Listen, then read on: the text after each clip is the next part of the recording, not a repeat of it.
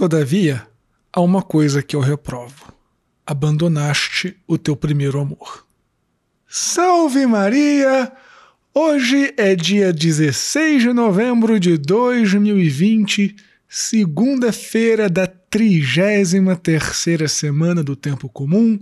Eu sou o Padre Jean Paulo Ruse, pároco da Paróquia Todos os Santos. Sejam mais uma vez muito bem-vindos às minhas redes sociais. E antes de nós começarmos o sermão de hoje, não esquece de deixar o joinha, de fazer um comentário, de compartilhar este sermão nas suas redes sociais. Aproveita para fazer isso agora, porque depois a gente esquece, você sabe como é que é.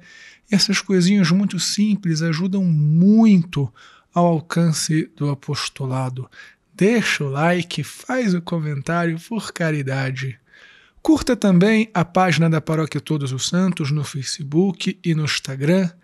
Aliás, nestas redes sociais você vai encontrar maiores informações sobre a nossa Sexta de Natal, uma ação entre amigos que vai sortear uma cesta de Natal completíssima. E mesmo que você não more no nosso território paroquial, nem nas cercanias, porque nós entregamos num raio de até 15 quilômetros da paróquia, mas você que mora em outra cidade, em outro estado, em outro país, se quiser também, pode comprar uma rifa que vai ser sorteada entre as famílias assistidas pela pastoral social da nossa paróquia Todos os Santos. Então entra lá no Facebook e no Instagram para você ver como participar. Assina também o meu podcast Contra Mundo e se você estiver vendo valor no meu apostolado, considere também apoiar a nossa paróquia Todos os Santos. Deus te abençoe e salve Maria!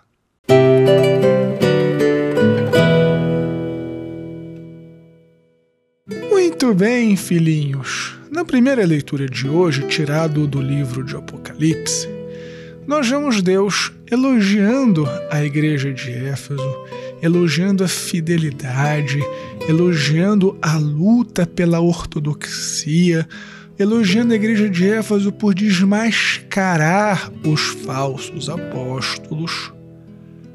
Porém, Deus também tem uma ressalva a fazer à igreja de Éfeso, que havia abandonado o seu primeiro amor. E talvez, filhinhos, esta advertência que o Senhor faz à igreja de Éfeso sirva também para mim e para você. Porque veja, nós que já somos pessoas com uma certa caminhada na igreja, se você está assistindo este sermão, muito provavelmente você tem um zelo pelas coisas de Deus, você se preocupa com as coisas de Deus.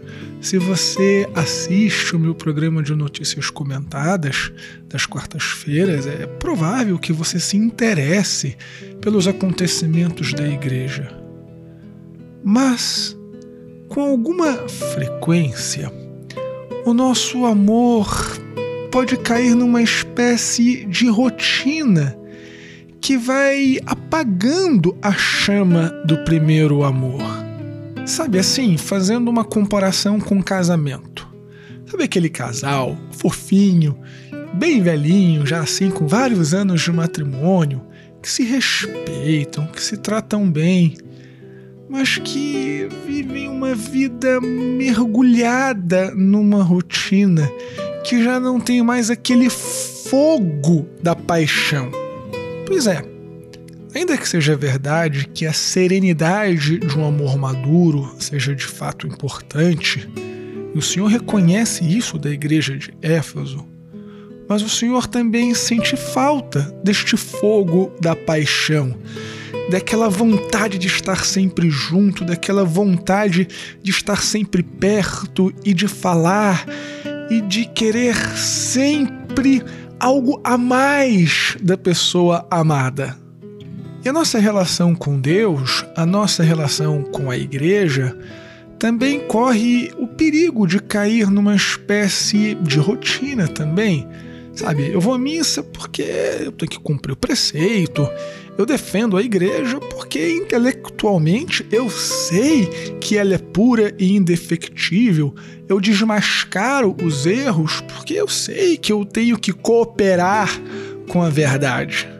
Mas às vezes fica tudo meio morno, ligado no piloto automático, sem aquelas delicadezas da paixão.